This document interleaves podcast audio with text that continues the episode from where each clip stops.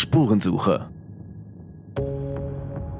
Der True Crime Podcast des Trierischen Volksfreunds. Hallo und herzlich willkommen zu einer neuen Folge von Spurensuche. Hier sind Johanna Heckelei und Alex Wittlings. Heute sprechen wir über ein Cold Case, also ein Verbrechen, das nie aufgeklärt wurde, den Fall der ermordeten Prostituierten Simone Deventer. Vor 20 Jahren wurde ihre Leiche an einem Parkplatz in der Nähe von Schweich, einer Stadt in Rheinland-Pfalz unweit von Trier, gefunden. Sie lag dort nur mit BH, T-Shirt und Socken bekleidet, in einem Bach neben dem Parkplatz. Wer die junge Frau ist, war dabei zuerst gar nicht klar. Unser Kollege Rolf Seidewitz, Redakteur und Gerichtsreporter des Trierischen Volksfreunds, hat schon 2003 über den Fall berichtet und seitdem die Aufklärungsarbeit der Polizei begleitet. Hallo Rolf. Hallo. Rolf, wie wurde die Leiche damals gefunden? Die Leiche lag in der Nähe eines Parkplatzes, der parallel zur Autobahn 1 verläuft. Damals ist ein Mann mit seinem Fahrzeug auf diesen Parkplatz gefahren. Er wollte wohl kurz austreten, ist dann einige Meter ins Gebüsch gegangen und hat doch den Leichnam entdeckt, der, ihr habt es eben auch schon gesagt, in einem eiskalten Bach lag. Wie kam die Polizei dann auf die Identität von Simone De Winter? Es hat schon ein paar Tage gedauert. Man stand zuerst auf dem Schlauch, wusste nicht, wer es ist, hat dann ein Bild der Toten auch veröffentlicht mit diversen Fragen.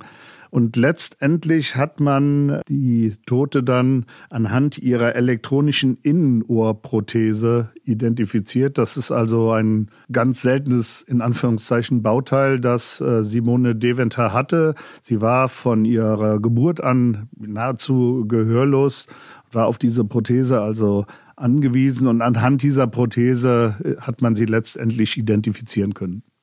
Und wer war Simone Deventer?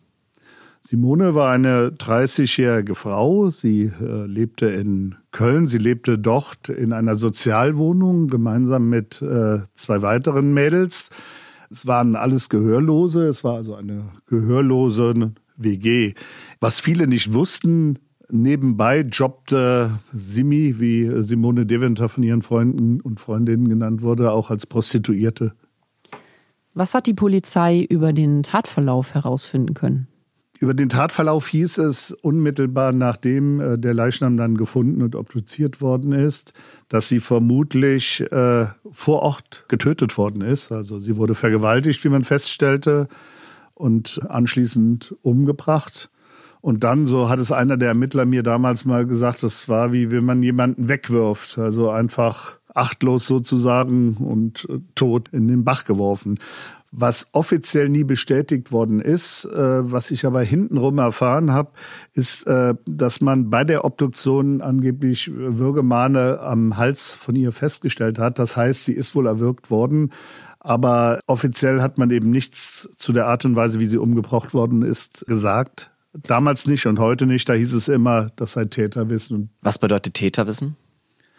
Täterwissen ist, wenn jemand überführt wird oder wenn ein Verdächtiger da ist, dass man im Prinzip ihn zu der Art und Weise befragt, wie er in dem Fall Simi umgebracht hat.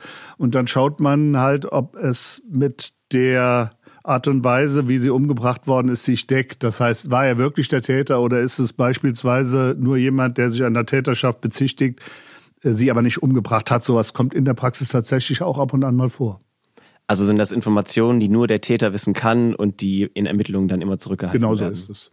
Kurz danach hat ja die Polizei dann die Soko Azert, also nach dem Namen des Parkplatzes, ins Leben gerufen und dann ermittelt.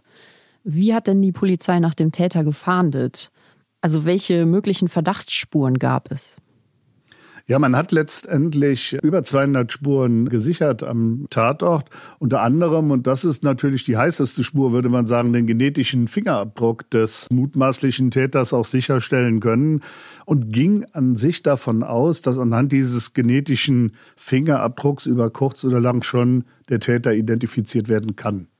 Da wurde äh, eine Soko gegründet, äh, Sonderkommission. Wird das bei allen Mordfällen gemacht oder ab wann sagt man, sowas wird eingerichtet? Ja, das wird schon bei allen Mordfällen gemacht, weil das sind ja umfangreiche Ermittlungen und da werden immer Kriminalbeamte jetzt nicht nur aus äh, der Mordkommission äh, dazu abgestellt, sondern auch aus anderen Kommissariaten, Und das sind dann teils 20, 30, 40 köpfiger Sonderkommissionen, die da gebildet werden, um äh, gerade in der Anfangszeit wirklich alle Zeit und alles, was man an Personal auch zur Verfügung hat, äh, zur Aufklärung dieses Falles dann heranzuziehen. Weil das ist ja auch immer ein Rennen gegen die Zeit, oder? Exakt. Gerade am Anfang ist es natürlich auch wichtig, äh, Spuren zu sichern. Hier war es ja so, dass das Ganze im Winter war. Also es lag auch teilweise Schnee, es war matschig. Und da Spuren zu sichern, ist natürlich auch schwierig für die Beamten.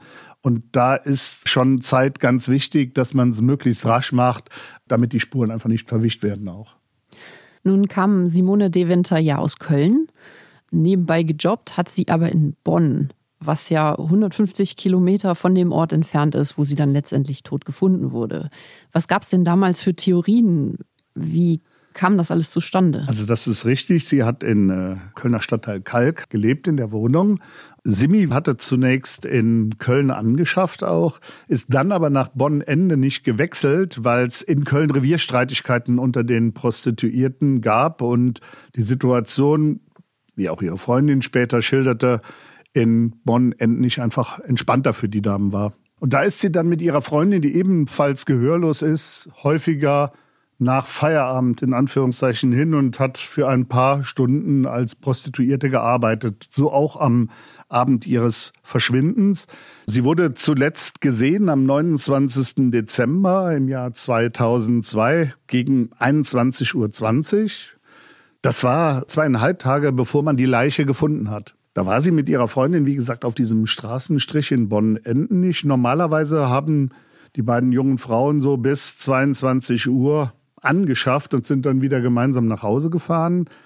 Simone ist dann gegen 21.20 in einen weißen Lieferwagen eingestiegen und war eben nicht mehr gesehen. Und daraufhin hat ihre Freundin dann abends gegen 0.30 Uhr die Polizei alarmiert, weil sie davon ausging, da ist irgendwas passiert. Simone ist so zuverlässig, sie kommt nicht mehr zurück. Das kann nicht mit rechten Dingen zugegangen sein.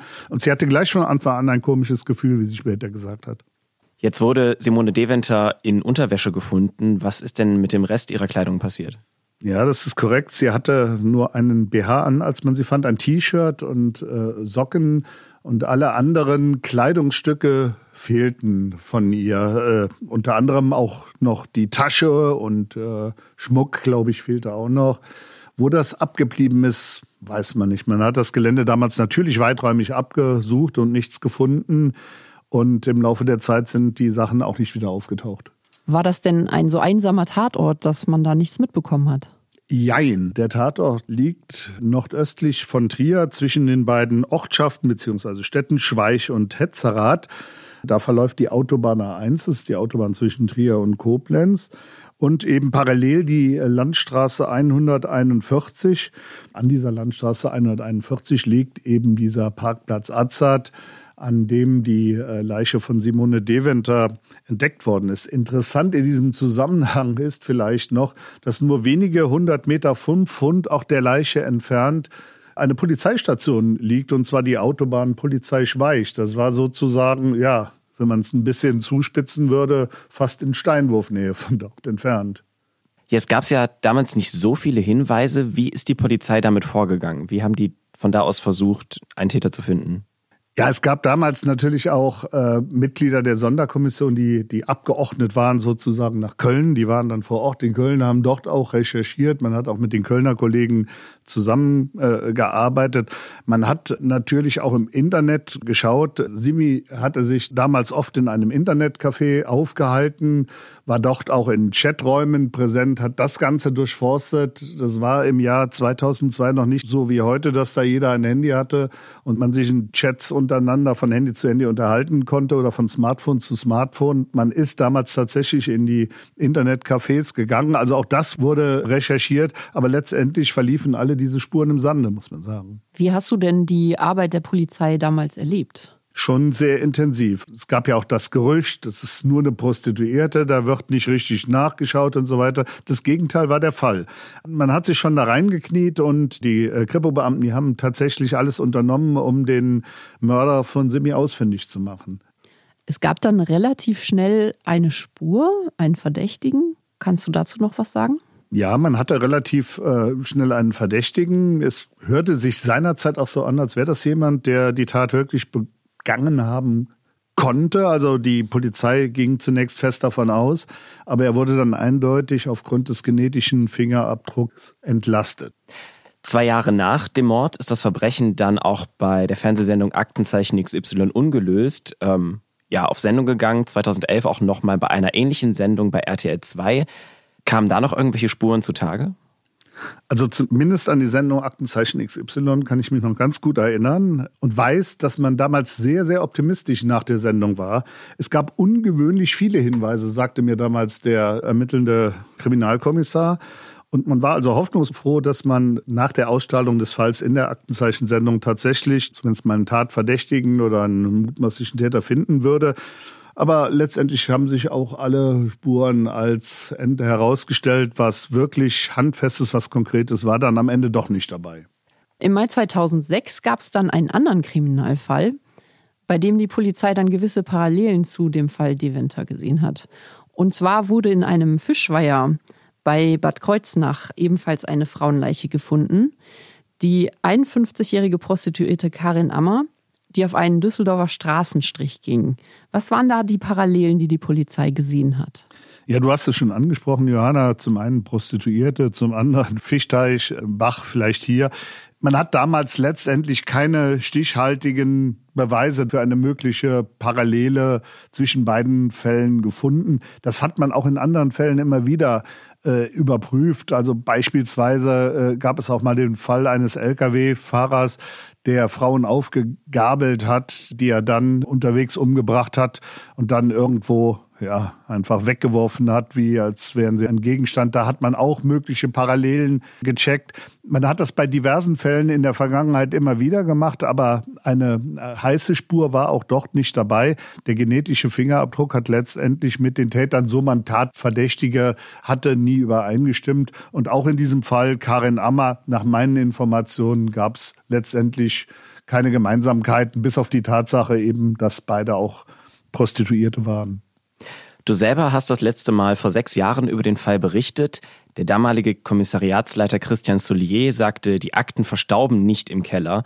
Sie sind also immer noch dran. Ist das heute auch noch der Fall? Ja, diese Cold Cases, die werden regelmäßig wieder hervorgeholt und dann setzt sich meistens ein neuer Kollege an die Sache dran, der noch keinen voreingenommenen Blick hat und schaut sich das Ganze nochmal an. Ich habe im Vorgriff auf äh, unsere Aufnahme heute nochmal mit dem Kommissariatsleiter Christian Soulier gesprochen und er sagte zu mir, nein, es gibt nichts Neues, wir haben leider immer noch keinen Tatverdächtigen im Fall Simone Deventer. Welche Chancen gibt es denn generell bei so alten Fällen noch Beweise zu finden oder sogar den Täter zu schnappen? Es gibt immer wieder Fälle, die erst nach vielen, vielen Jahren geklärt werden können. Auch in der Region Trier hatten wir schon diese Fälle gehabt. Aber man muss das realistisch sehen, die Wahrscheinlichkeit sinkt. Also hier kann man nur hoffen, dass man über die DNA-Spur des Täters doch noch an denjenigen kommt, der Simone Deventer vor 21 Jahren umgebracht hat dass zum Beispiel die DNA des Täters durch eine andere Tat irgendwie auffällig wird und dann in die Kartei kommt, oder? Genau. Wenn es einen Treffer gäbe in einer Datei, das muss doch nicht die deutsche sein, das kann auch im europäischen Ausland sein, dass es dann einen gemeinsamen Treffer gibt, dass man auf diese Weise eben dem Täter doch nur auf die Spur kommt, dass er bei einer anderen Tat die äh, seinen genetischen Fingerabdruck hinterlässt. Das war auch damals die Hoffnung der Ermittler, die gesagt haben, so jemand, der wird noch mal auffallen mit irgendeinem Verbrechen, aber bis heute scheint es nicht der Fall zu sein. Eine 30-Jährige wird an Neujahr vor 20 Jahren auf einem Parkplatz bei Schweich tot aufgefunden. Trotz intensiver Ermittlungen wurden ihre Mörder nie gefunden. Danke, Rolf, dass du mit uns über diesen Fall auch nochmal sprechen konntest. Bitteschön. Weitere Infos zu dem Fall Simone Deventer findet ihr auch auf volksfreund.de slash Spurensuche. Wenn ihr mit uns in Kontakt treten wollt, schreibt uns gerne an podcast.volksfreund.de. Vielen Dank und bis zum nächsten Mal. Trierischer Volksfreund. Entdecken Sie unser komplettes Podcast-Angebot unter www.volksfreund.de. Verpassen Sie keine neue Folge und abonnieren Sie uns überall, wo es Podcasts gibt.